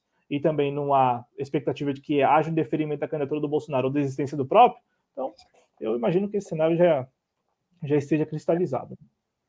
Aí, por isso até que o Ciro Gomes fica todos os dias falando de debates e que os outros candidatos estão fugindo, porque é, incomoda-o não ter a oportunidade de fazer esse confronto direto através dos debates, ele acha que poderia, é, através desse confronto, ganhar pontos. E a dialética dele é boa, menos quando ele fica nervoso, né? Um abraço para o Gregório do Vivier. A, a, a, dialética dele é boa, ele poderia realmente ter, ter vantagem aí através dos debates em cima dos dois candidatos. O Lula também tem a dialética muito boa. Já o Bolsonaro seria muito engraçado vê-lo uh, num debate. Eu gostaria muito de vê-lo. É né, para poder dar risada um pouco. É, o Henrique Nunes tinha perguntado aqui, até na hora coloquei ao vivo, porque é ao vivo, é ao vivo que nós estamos fazendo o programa.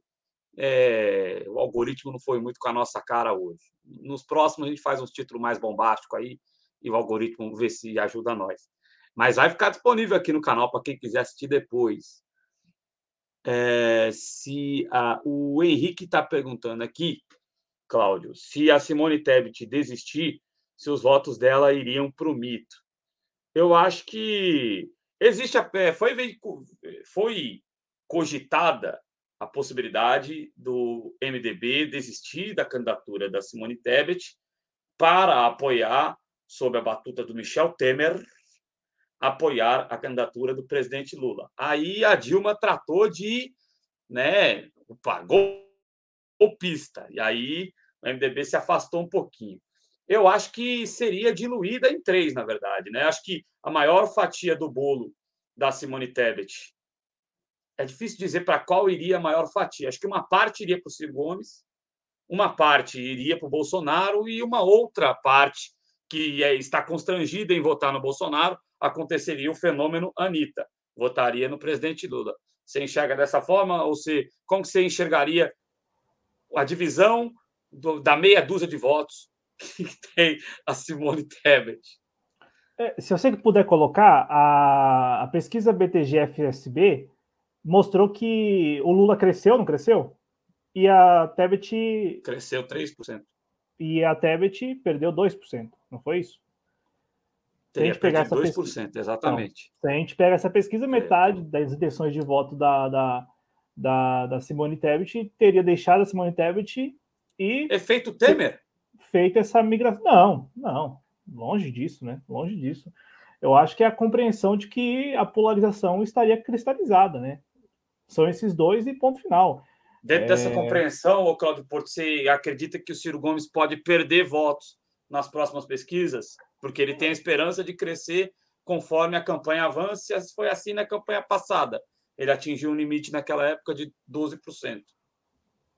É, mas aí, aí a, é, a, comparação na minha avaliação, assim, é uma comparação. É, o Ciro é... Gomes é um candidato bem mais, né? Eu tô é. perguntando se não, não, não, não, não. A, a comparação que eu acho, a comparação que eu acho, a comparação que eu acho indevida é, é com 2018, porque em 2018 o, o, Ciro Gomes ele já a esta altura do campeonato ou nas eleições em si, o, Ciro Gomes ele caminhava, fazia uma campanha em que o voto nele estava consolidado.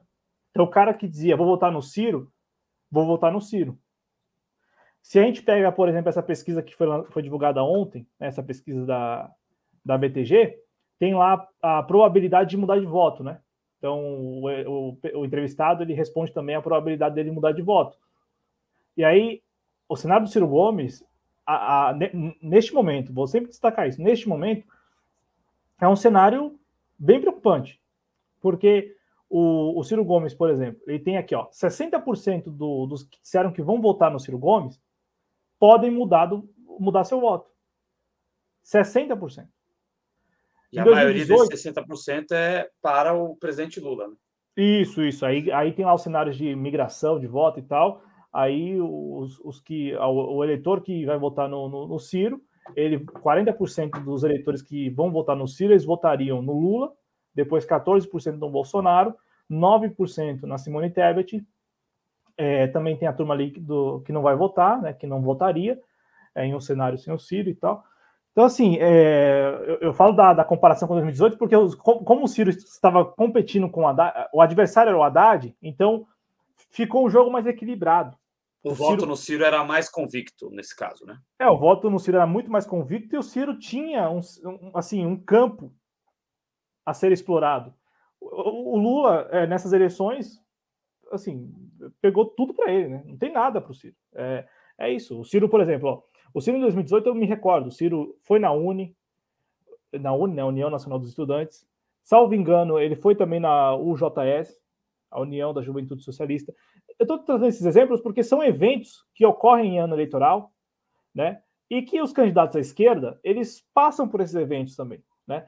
E, e desta vez o, o, eu, não, eu não sei se só se a Uni for realizar sabatinos com os candidatos, mas de, assim a, a priori eu acho que o Ciro não, não, não tem mais esse campo, né? Eu até comentei isso em um, algum programa.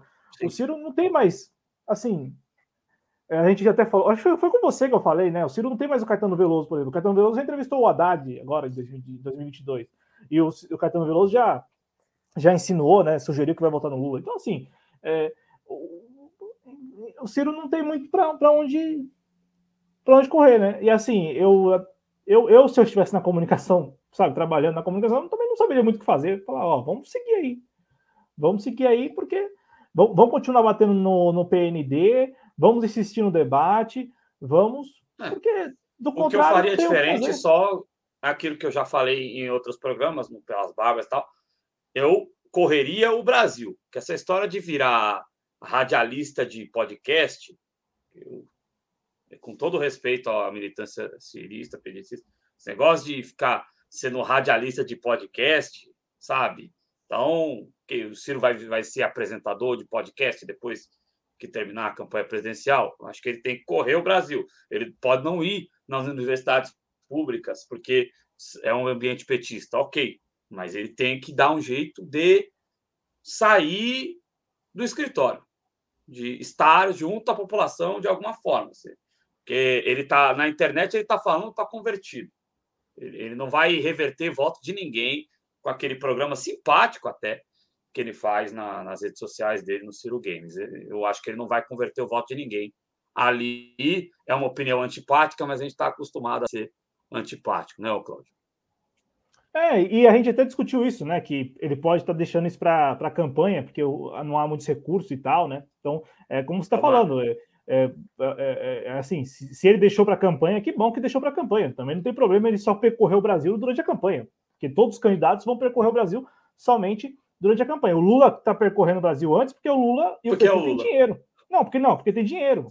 É, eu queria ver o PT sem recursos. É, se o PT não tivesse a cota que tem de, de meio, olha só, de meio bilhão de reais do fundo, do fundo eleitoral agora, fora a cota do fundo partidário que recebe anualmente, eu queria ver o PT também conseguir fazer grandes eventos como fez recentemente é, lá, lá em Pernambuco, ou que fez em Minas Gerais, ou que ou no Rio de Janeiro, ou, ou, ou no Rio de Janeiro, ou, e essas viagens do Lula é, em, em, aviões fretados, né, e não em aviões de carreira, como o Ciro Gomes está fazendo. O Ciro Gomes está percorrendo o Brasil.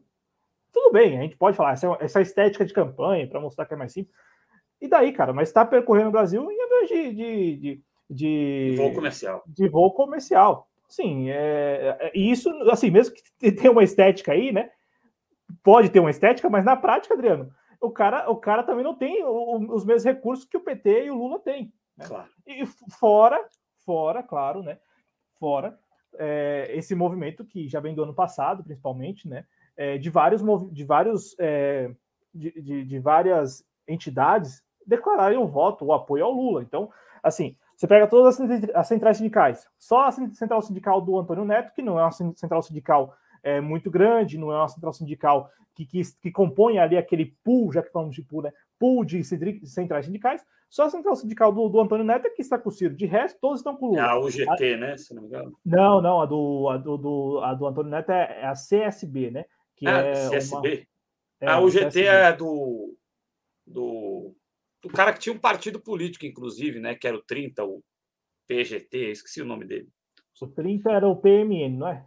Que é o partido do municipalismo. Não, o PMN é 33. 33 é o Lucas Albano. O GT é o, o, o, tinha o Partido Geral dos Trabalhadores. Antigamente era o número 30. O dirigente dele era um sindicalista cabeludinho barbudo. É, lembro com carinho deste partido, inclusive. PGT tinha uma musiquinha legal. É, faz tempo isso, né? Porque o novo faz, é, o, é o 30. É, né? você é muito novo para saber. Isso aí foi. É, eles apoiaram o Lula na eleição de Lula de 98. É, é bem antigo esse partido, já, já tem alguns anos que não existe mais. 30 hoje em dia é o novo, né? Mas antigamente tinha o PGT, que era é, do presidente, era da Central Sindical UGT na época. Eu esqueci o nome do cara. Deixa eu ver se eu acho aqui. É o nosso programa O Bom que não tem limite de tempo. É, é, não é o GT, é CGT, né? Agora é o GT, mas antes só se, só se eles mudaram né, para a União, mas antes era a Confederação Geral dos Trabalhadores. Isso. Era a Confederação Geral dos Trabalhadores. Era o Canindé pegado. Era o Canindé pegado. Canindé, Canindé pegado, ele na primeira eleição que o presidente Lula conseguiu se eleger, ele foi. O, o, o PGT apoiou o presidente Lula, e depois ele veio, se eu não me engano. É, é eu não sei se ele veio para governador ou se ele veio para presidente. Era o Canindé pegado, cabeludinho, barbudo da CGT. Ele tinha esse partido aí, o Partido Geral dos trabalhadores. Eu sou velho mesmo. É, é, é que eu sou é os jovens cronistas, mas eu sou velho dos jovens cronistas. É, alguma coisa a acrescentar aí, Cláudio, sobre esse tema? Não, não, é, é só essa diferenciação, nessa né, distinção. O PT e o Lula conseguem fazer o que estão conseguindo fazer, porque tem uma grana à disposição, ah. né? É, é isso. É, o, o Lula, é, a gente viu isso mas a gente viu isso enquanto o Lula esteve preso, a dificuldade do PT em realizar eventos. O, o, Lula, o Lula agora no jantar aí, não foi isso? Foi, foi, divulgado? No jantar conseguiu arrecadar mais de 20 milhões de reais, não foi isso? Um, um jantar do, do Prerrogativas. É, do Prerrogativas. Não, é sério foi. isso aí, cara? É, quer ver, ó. Caramba! Arrecadou o Lula, o Lula aqui, ó. Não, não, não tô falando daquele lá, não. Eu tô ah, falando... não foi daquele lá, não. Não, tô falando mais recente. Tô falando mais recente com a turma mais da elite aí, da nata, né? É isso mesmo aqui, ó. É... Em jantar, né, com empresários, Lula agradece doações que somam 3 milhões de reais. Então, 3 milhões de ah. reais aí é... em contribuições, né? Enfim, né? Então é isso, eu tô, tô, falando porque a gente tá aqui dizendo, tá falando o quê? Ó, tem um, o PT e o Lula contam com grana. O Lula em 2000, o PT em 2020, quando o Lula estava preso, em 2018, 2019, o PT realizou alguns festivais, não, te, não, não realizou? Acho que realizou dois festivais, três festivais. Festival Lula Livre, isso. O Lula isso Livre, isso. Foi em São Paulo, Rio de Janeiro e em Pernambuco, eu acho. Muito bons os shows, inclusive. E, eu acho, eu acho que também teve algum em Salvador. Mas, assim, no geral, se resumiu a estes grandes atos. Por falta de grana. Falta de grana. Então agora já muda um pouco de figura, né? Agora tem grana. Então, com grana, o PT vai para cima. Por isso que está fazendo esses grandes eventos. Agora vai é, a, a, promessa de que o Lula vá é, em, agora, em, agora no sábado, o Lula vai para o Ceará, onde deve oficializar o Elmano de Freitas, né, o candidato do PT ao governo do estado lá, porque rachou de vez. Deu uma confusão né? danada lá. Rachou de também. vez. O Ciro agora há pouco entrevistou, conversou né, com o o Roberto Cláudio, que é o candidato do PDT ao governo do estado do Ceará, né? E aí ele mais uma vez reforçou que as, os políticos do estado precisam é, calçar sandálias da humildade para compreender que o adversário opositor é, dos governos do PDT e do PT é quem lidera as pesquisas e que há problemas no estado, né? Então o Ciro Gomes agora é sinalizando que é, os, os, os, períodos né, em que o grupo deles esteve no poder não foram é, satisfatórios ao, plenamente. Né? Então, ele até tem, tem reforçado de domingo para cá, o Ciro Gomes, que tem notado, né, tem conversado com as pessoas da, das periferias é, de Fortaleza e da região metropolitana de Fortaleza sobre a, as facções criminosas. Né? Então, assim, é, eu estou falando isso porque é, já, já há uma nuance diferente no discurso. Então, não é, não é que o Ceará seja o paraíso na Terra. O Ceará também tem seus problemas e é preciso compreender, né? É, é, já, já, mudou um pouquinho, né? Então, assim, não tem mais isso de, de ressaltar somente os pontos positivos dos governos do PDT e do PT. Agora já tem também essa crítica quanto à realidade do cearense, e por isso que muitos cearenses estão agora apostando na aventura né, do capitão Wagner. Mesmo capitão Wagner que é, foi alçado político em 2000,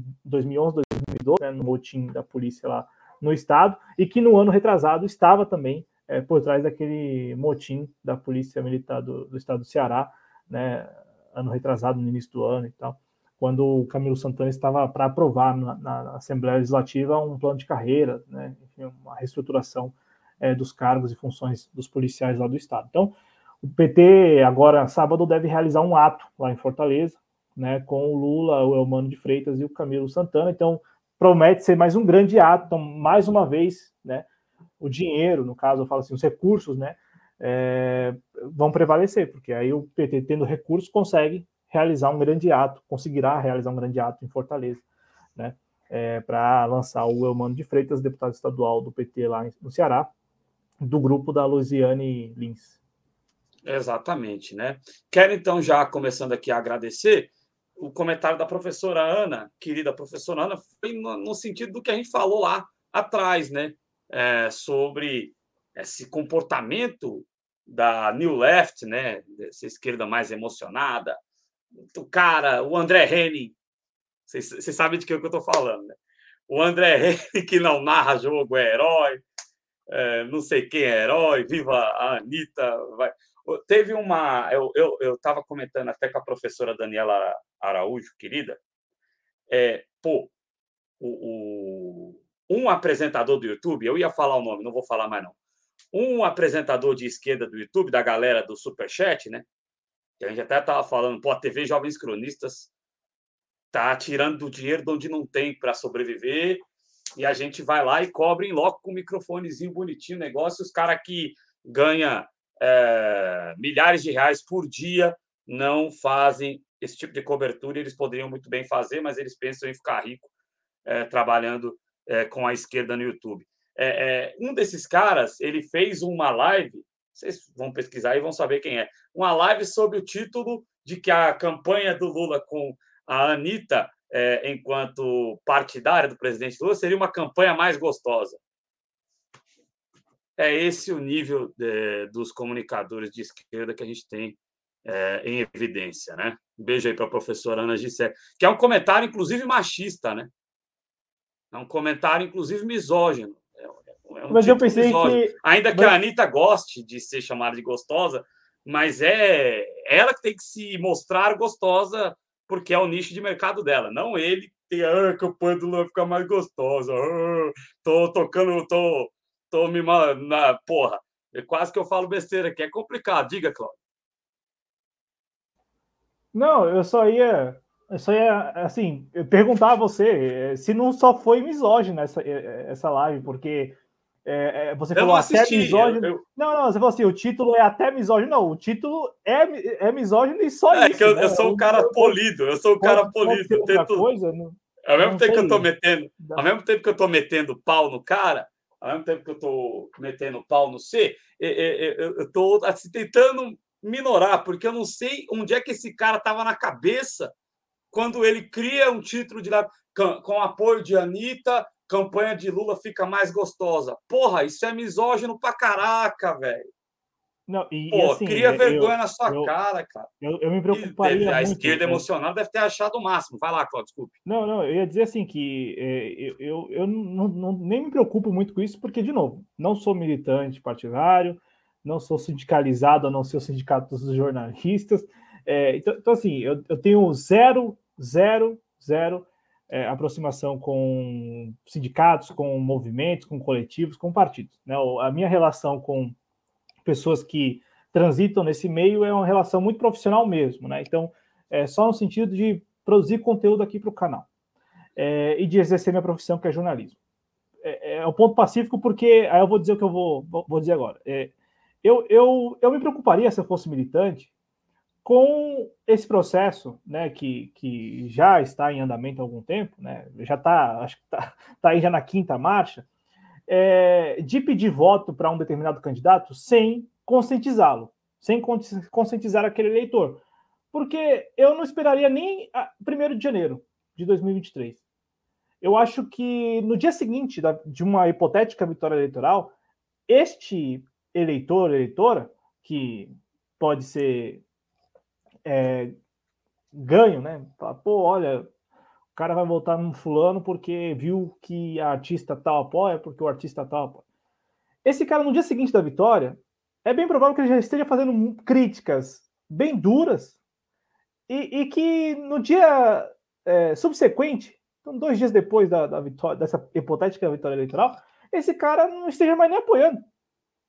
O sujeito que ele votou, que ele foi levado a votar, porque viu o artista A ou B apoiando ou não apoiando.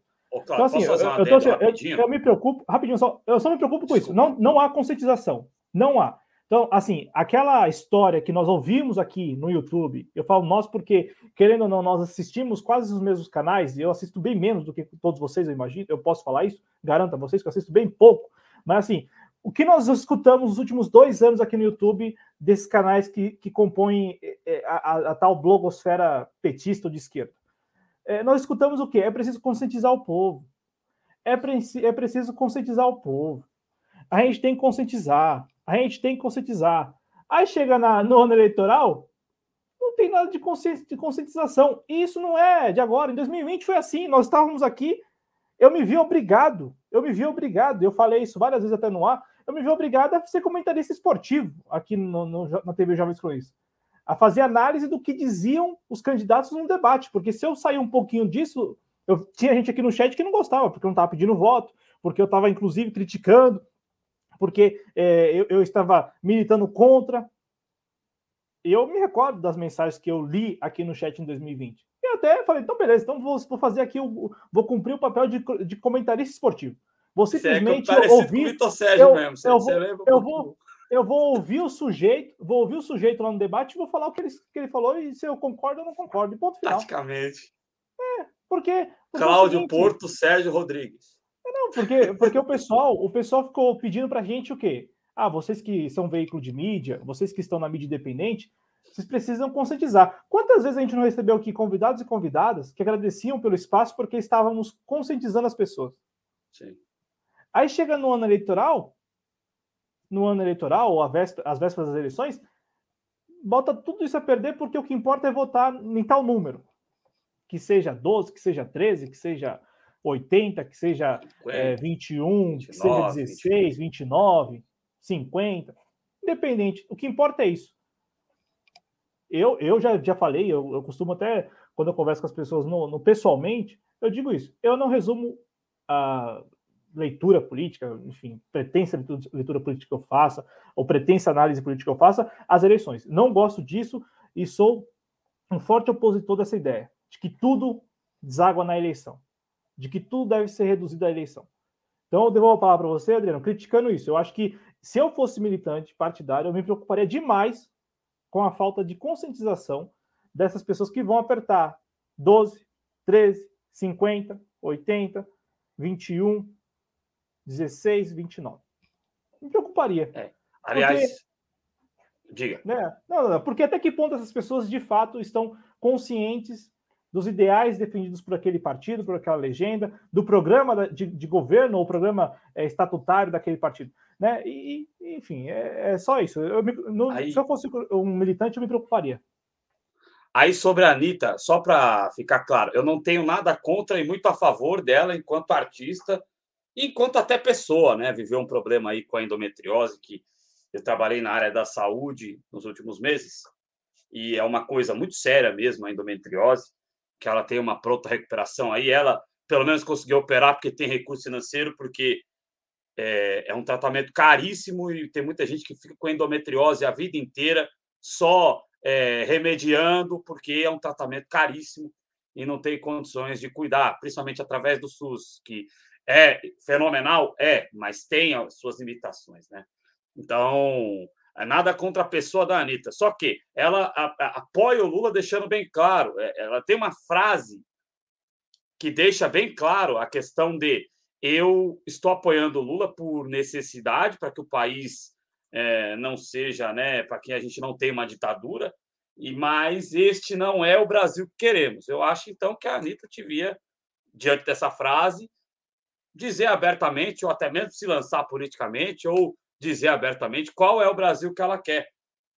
Se é que existe um Brasil que ela quer. Mas eu acho que esse tipo de frase ele depõe muito mais contra, e depois contra o que a esquerda que está amando ela é, fica falando o tempo inteiro nas redes sociais, precisam, conscientizar. Mas ela diz que votar no Lula é só uma necessidade e que é anticonscientizar, porque esse não é o Brasil que ela quer. Ué, tem alguma coisa errada então com esse apoio. É melhor se manter neutra, né?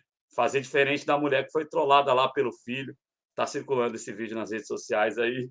Uh, e ela falou: olha, tem que sair dessa neutra. Fizeram um meme com ela, mas no fundo, apesar desse apoio, continua, porque ela diz que o Brasil tem que ter outro caminho, mas não aponta que caminho é. A ponte?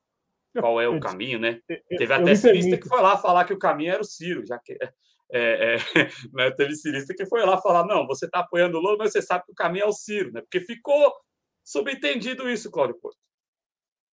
Não, e pode ser, pode ser o Ciro, pode ser a Tebet, pode ser o Janones, é, pode ser o, Luiz Felipe Dávila, pode ser, como você disse, nenhum deles e ela mesma.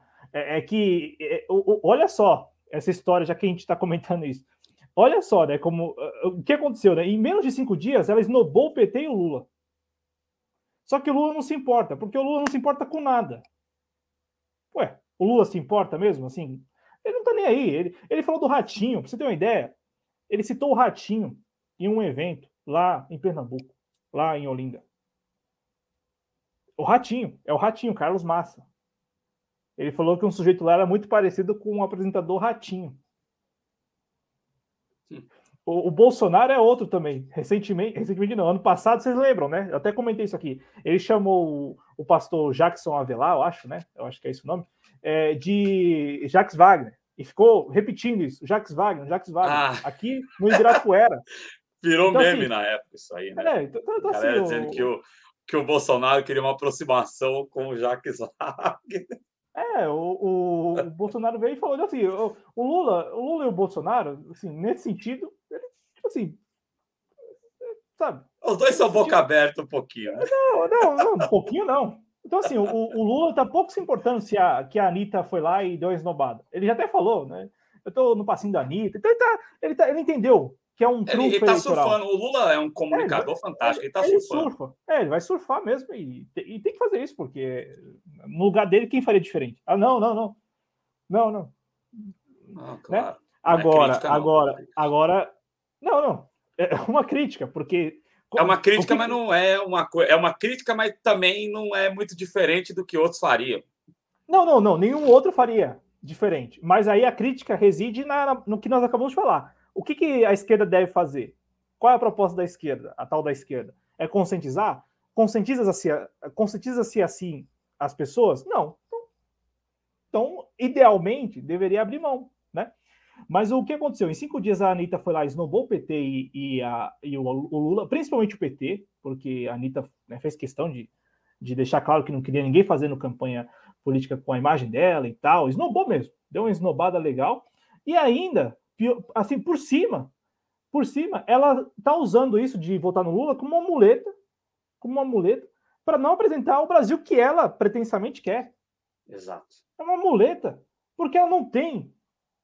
É, é, é, sabe o que o. Aí eu vou usar o Daniel Faleiros. Né? O Henrique, o Henrique, o Henrique usou aqui o a Prioli, né? É muito a cara da Prioli essa frase de apontar o Brasil que ela quer, de dizer que tem o Brasil que ela quer, mas não sabe qual é. É bem a cara da coach dela, a Prioli com todo é, respeito é, ou não, porque... a Gabriela. Eu, é, o respeito sempre é válido, né? O respeito Mas, é, é válido à pessoa, talvez nem é. tanto assim a maneira com que ela se apresenta nos projetos em que ela toca. Isso, isso. É, aí, aí o e, e por cima, né? Assim, para a gente, pelo menos da minha parte encerrar, além da além da, da Anitta, ela fazer essa jogada, né? De marketing, que é, é um marketing assim enorme, né? Eu vou usar, eu vou citar aqui o Daniel, Daniel Faleiros. Já, já foi seu tempo em que saber era poder. Hoje o poder é saber. Então a Anitta tem 50, 60 é, milhões de seguidores, sei lá, 70 milhões. Então é isso. Então ela, ela pode falar que ela tem um Brasil imaginado na cabeça dela, mas ela não se vê obrigada a falar porque ela vai votar no Lula. Porque é melhor votar no Lula para evitar o Bolsonaro. E aí a gente deixa para 2026, como ela mesma falou. Só que o problema, como eu disse, é que o eleitor que está indo nessa onda, né, ah, vou votar em fulano porque é, ela, ela apoia, não sei o quê, no dia seguinte da, de uma hipotética vitória eleitoral, provavelmente vai se dizer arrependido, vai falar que não Pode até quê, gerar uma jornada no futuro. Olha, é, vamos buscar é. o Brasil que, é, que, como a de 2013. O Jovens Cronistas surgiu em 2013 é, é, como as jornadas de 2013, olha, vamos buscar agora o Brasil que a gente quer e tal. É, exatamente. Eu, eu, é o que eu imagino, porque não tem como, de novo, não vai ter conscientização, esse pessoal vai estar tá aí à disposição para ser usado, manipulado. Massa de manobra, né? Na prática, resumindo. Então, é mais ou menos a minha opinião a respeito de todo esse episódio, assim. É, assim, eu, eu, vi muito por alto, mas eu, eu entendi como uma esnobada da Anitta, ela prontamente esnobou mesmo, fez questão de é, se posicionar e tal, não pode. Por quê? Porque naquela semana os caras do PT, todo mundo do PT estava usando a imagem dela, né? Inclusive tem uma imagem do Lula com um monte de mulher ao lado, Lula no meio e, e um monte de, de, de cantora. É, fizeram muita montagem do Lula, né? É, não, fizeram, fizeram muita montagem da Anitta. A Anitta dançando num, num muro onde estava lá Estou dançando sensualmente. Onde estava lá a foto do presidente Lula. Coisa gostosa de assistir terça-feira à noite, né? Onde estava lá a foto do presidente Lula. Fizeram um monte de montagens com a Anitta. Talvez isso a tenha incomodado. Pode ser isso também. É, não, eu não acho que incomodou. Acho que o negócio é tipo assim: vou aproveitar e vou tirar um, um barato aqui. Uma, uma onda. Esnobada, né? vou, vou, dar uma esnobada, né? Vou falar que eu sou mais importante do que o PT e o Lula. E aí entra o partido, né? Aí, aí a gente vê como o, PT, é, é, neste momento, e isso em 2018 todo mundo falava, né? O PT é menor do que o Lula. O PT é menor do que o Lula. Em 2018, você não escutou isso em algum momento, Adriano? Porque eu escutava muito isso. O Lula foi preso, aí todo mundo falava assim: não, o PT agora depende do. Como o Lula foi preso, o PT não tem chance, não sei o quê, porque o PT é menor do que o Lula. O Lula é muito menor do que o PT, e não sei o quê. Eu escutei muito isso em 2018. Então, aí de novo, agora, a gente tem uma situação em que o PT se mostra inferior ao Lula, porque o Lula pode falar da Anitta, o Lula pode. O Lula pode. O PT não. Aí ela usa a estrela é. do PT, ela não usa a fotinha do Lula, ela usa a estrela do PT.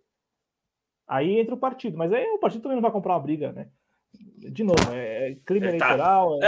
é o ganha-ganha. Ambos estão tentando ganhar, mesmo com uma situação desconfortável, porque eu acho que esse tipo de frase que ela falou é desconfortável. Só que em relação, para a gente já caminhar, né, Cláudio? Em relação a essa questão de sempre o, PT, o Lula ser maior que o PT, Pô, Lula é um líder político extraordinário, um dos maiores comunicadores da história, não só do Brasil, mas do mundo. Agora, o que a gente tem que observar é o seguinte: o Lula já tem 70 e quantos, Cláudio Porto? Você que é uma máquina para saber essas 77, coisas? 76? Anos. 77 anos. 77. O Lula tem 77 anos. Então, quer dizer que a esquerda brasileira e que o Brasil, a esperança do povo, a esperança do operário, que acorda cedo, o símbolo do Corinthians lá, o despertador toca, ele bate a mão no símbolo do Corinthians lá para levantar para ir trabalhar quatro horas da manhã. Este cara não vai ter mais esperança depois que o Lula se for. Acabou o Partido dos Trabalhadores. Não é esse o caminho da conscientização. Lula, toda a admiração ao Lula, toda a admiração ao trabalho dele. Nós é, é fomos beneficiados por um programa por ele ampliado, é o ProUni, graças e somos jornalistas enquanto isso. Eu não teria condição de pagar o curso, não sei se o Cláudio teria. Agora, a questão é pura e simples. O Brasil vai ter que continuar quando o Lula já não estiver mais na vida pública, né? É, vai continuar. O FHC está FHC tá aí com 90. O Lula vai passar dos 90 também, mas talvez o FHC, por exemplo, já não está mais ativo. E provavelmente depois deste pleito, o Lula também não estará ativo e fala-se até em Geraldo Alckmin, através de um acordo, ser o candidato à presidência da República nas próximas eleições, Cláudio. Você ah, camarada, quer né? emendar né? alguma coisa?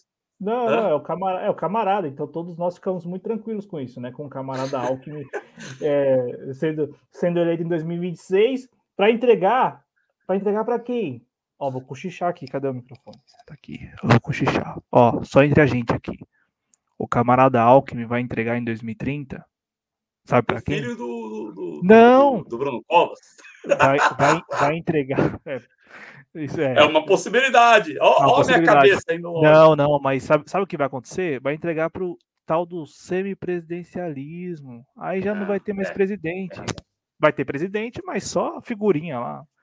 É, o presidente vai ser o centrão. O, o Brasil só, vai ser comandado pelo centrão. Gente, tá? Então, só que entre a gente, a sucessão aí é até 2030, né? Então, é, eu, eu, é mesmo, foda, eu mesmo. E, e assim, para terminar, vai continuar. O Brasil vai seguir, porque tem gente aí que até brinco com o Cristiano Araújo. Não isso no ar, claro, né?